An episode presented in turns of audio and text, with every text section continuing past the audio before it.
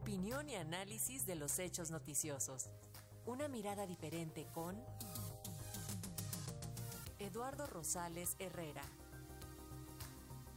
Y en el marco del vigésimo Congreso del Partido Comunista Chino, que se realizó este fin de semana, donde se ratificó el poder por cinco años más a Xi Jinping y con ello se comparó su fuerza política con Mao Zedong, Acerca de estas implicaciones de este nombramiento y lo que involucrará para el mundo, tenemos el comentario del doctor internacionalista Eduardo Rosales, a quien saludamos con muchísimo gusto. Doctor, lo escuchamos con atención. Buenas tardes.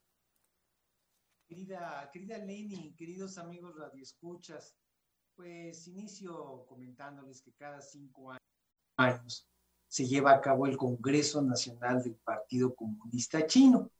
El pasado domingo concluyó su vigésima edición en la que, pues entre otras cosas, resultó reelecto Xi Jinping como secretario general por tercera ocasión consecutiva. Este cargo equivale a ser de facto el jefe de Estado y jefe de gobierno del gigante asiático. Hasta hace poco más de cinco años, una persona no podía ocupar el cargo de secretario general por más de dos periodos, pero en el marco del 19 Congreso Nacional, Xi Jinping consiguió lo que muchos de, muchos de sus predecesores no habían logrado, quitar ese candado y abrir la puerta a la reelección indefinida.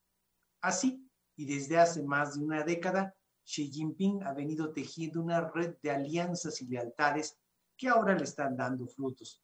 Pero además, pues ha venido quitando del camino a todo aquel rival que pudiera constituirse en un obstáculo para su permanencia en el poder. En este tenor y en el Congreso que acaba de concluir, pues se deshizo de potenciales rivales y contendientes políticos, como lo eran Li Shanshu, quien se venía desempeñando como presidente del Congreso Nacional del Pueblo, Wang Yang, hasta, ahora pues presidente de la Conferencia Política Consultiva, y Han Sheng, quien se desempeñaba como viceprimer ministro. Y ni qué decir de Li Keqiang, primer ministro y principal candidato a sucederlo. Todos ellos han quedado fuera de los órganos decisorios del partido, unos por renuncia voluntaria y otros por jubilación adelantada, como fue el caso del ex primer ministro Kekiak. Aunado al anterior, pues todas las vacantes dejadas en el comité central por los personajes ya mencionados, pues fueron ocupadas por incondicionales de Xi Jinping, con lo cual el flamante secretario general del Partido Comunista Chino, no tiene rival. No tiene rival alguno, pues lo que significa que su poder es equiparable, como bien lo señaló la nota informativa, al que en algún momento tuvo Mao Zedong o Mao Zedong, como se le quiera decir, fundador de la República Popular de China.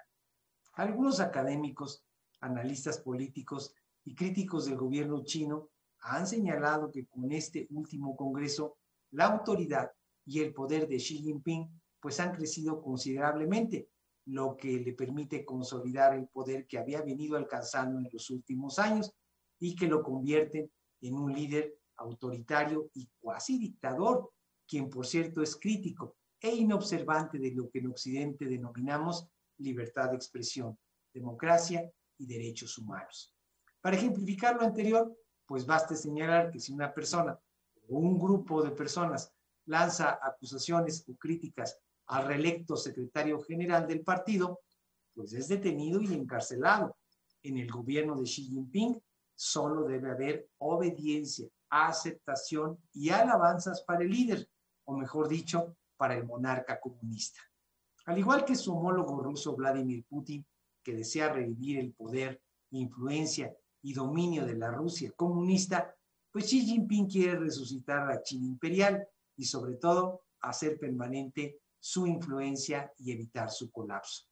En este momento, pues Xi Jinping, políticamente hablando, ya no piensa en el poder actual, ya tiene como meta eternizarse en el secretariado general del partido hasta su muerte. Y al igual que otros líderes populistas latinoamericanos, pues dejar su legado político para que su ideología y proyecto continúen más allá de su muerte. Lo anterior, pues lo podemos comprobar, pues porque ha ampliado y consolidado su grupo de incondicionales, protegidos tecnócratas y comandantes militares que pueden llevar su influencia hacia décadas venideras. Eh, habría también que señalar que los funcionarios chinos salaban sus discursos como si fueran textos sagrados y le profesan lealtad con un fervor similar a la era de Mao, de Mao Zedong.